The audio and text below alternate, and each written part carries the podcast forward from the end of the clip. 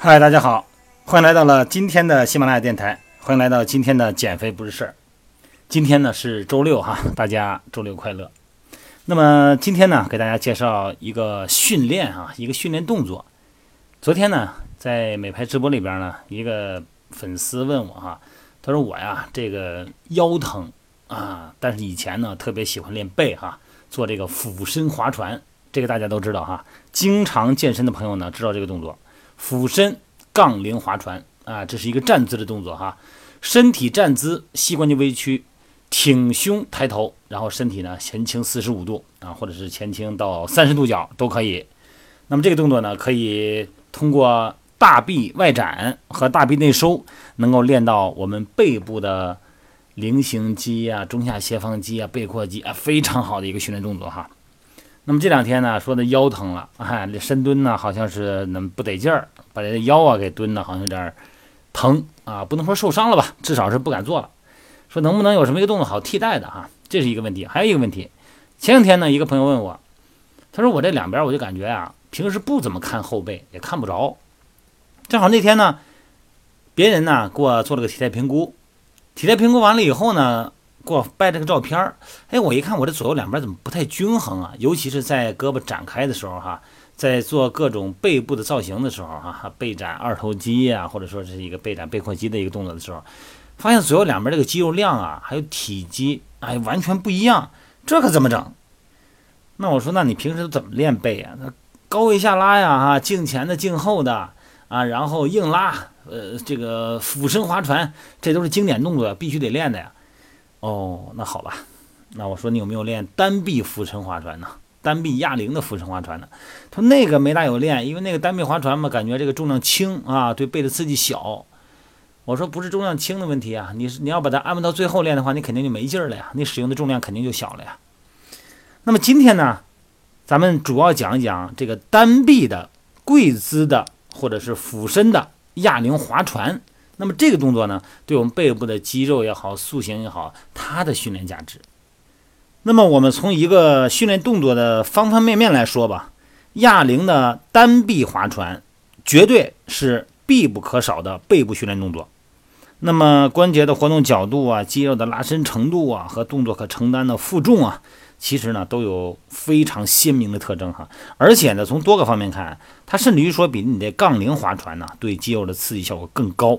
因为它更孤立嘛，而且呢，嗯，要必须要在正确的啊训练动作条件下进行，你来回来去的晃肩膀的那不行。因为这个单臂划船呢，它是一个非常孤立的复合动作啊。很显然哈，它是一个复合动作，因为什么？它不仅练背阔肌，而且呢会有菱形肌、中下斜方肌啊，包括大小圆肌啊、三角肌后束等等。但是它的最大特点之一啊，就是孤立性。它这个孤立性呢，其实呢，它是比杠铃划船更强的。你看，两个脚啊，两个手和身体的姿势一旦固定以后，那么除了背部的肌肉呢，其他下背部的这个肌肉啊，它很难去借力啊，可以最大的使用你最大的重量哈和最大的专注度，那么进行肩胛骨和背阔肌的收缩，这是杠铃划船和其他这个背部肌肉训练呢，它做不到的。大家可以体验一下啊，甚至于说脑补一下。单臂就是单手做哑铃划船的时候，和那个双手做一个最大的区别就是幅度，动作幅度非常的大。单臂做哈，肌肉收缩的拉伸效果非常好哈。对于腰啊、臀和腿，哎，这个要求不高。在大重量复合动作之后呢，你比方说硬拉也好。这个时候你可能做完之后，你的腰已经很累了哈。那这个时候你再做俯身划船呢，可能就加速了你腰椎的承受力啊，可能会出现点问题。那么这个时候，如果你要做单臂的俯身划船啊，跪姿的也好，或是一个俯身的也好，用手支撑的也好，它就容易的多，因为它重量虽然没有杠铃大，但是呢，针对于单侧来说，它其实呢可以承受更大的负荷。而且这个哑铃啊，单臂哑铃好在好在哪儿啊？它可以通过你调整肘部的角度和哑铃的轨迹，哎，它有一个微调，可以刺激相关的部位。对于握手的握力啊，小臂呢也能够充分的锻炼。而且呢，很多人呢可以用一些拉力带哈。呃，其实我个人来说呢，没有必要，没有必要用这个握力带哈。但好处逢好必有坏啊。它的坏处、缺点是什么呀？就是动作幅度不是大吗？哎，所以说呢，关节的控制力如果不好的话，容易造成肩关节的损伤。尤其是你把这个动作往下放的时候，展开的时候啊，动作太快，很可能会拉伤你的菱形肌。咱们简单的给大家介绍一下这个动作哈。按说呢，经常健身人都会，但是里边有些小细节，我要描述一下啊。首先，细节之一就是准备姿势。那么准备姿势呢？呃，脚、臀啊、骨盆、这个肩和手臂这个点呢要固定好，骨盆呢不要倾斜哈。呃，胯正肩平哈，跪姿也可以，或者说你俯身呢，用手撑那个杠铃架也可以。所谓的固定身体嘛，就是把身体固定啊，形成一个固定的炮台。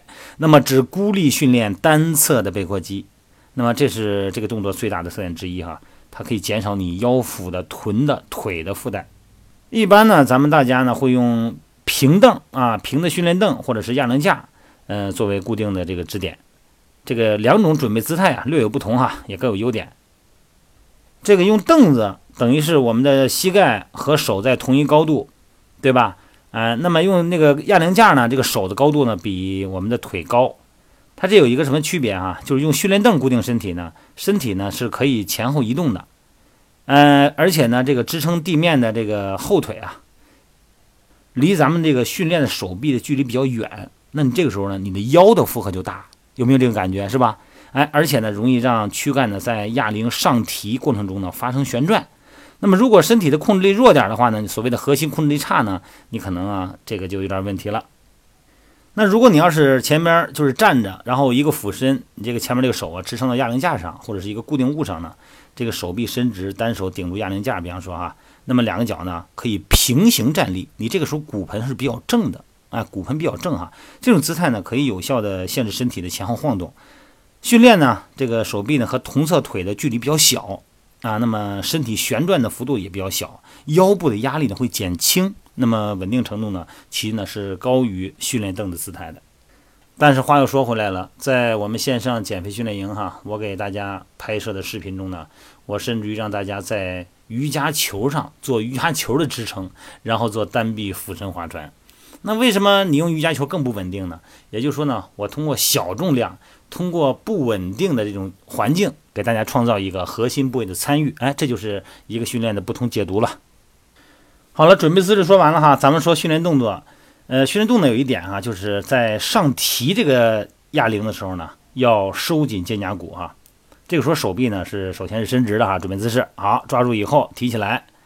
那么，如果只是将把这个训练侧的这个肩胛骨啊向中间收紧，那么从而呢把哑铃呢上抬这一小段距离，这个呢是预先收紧菱形肌。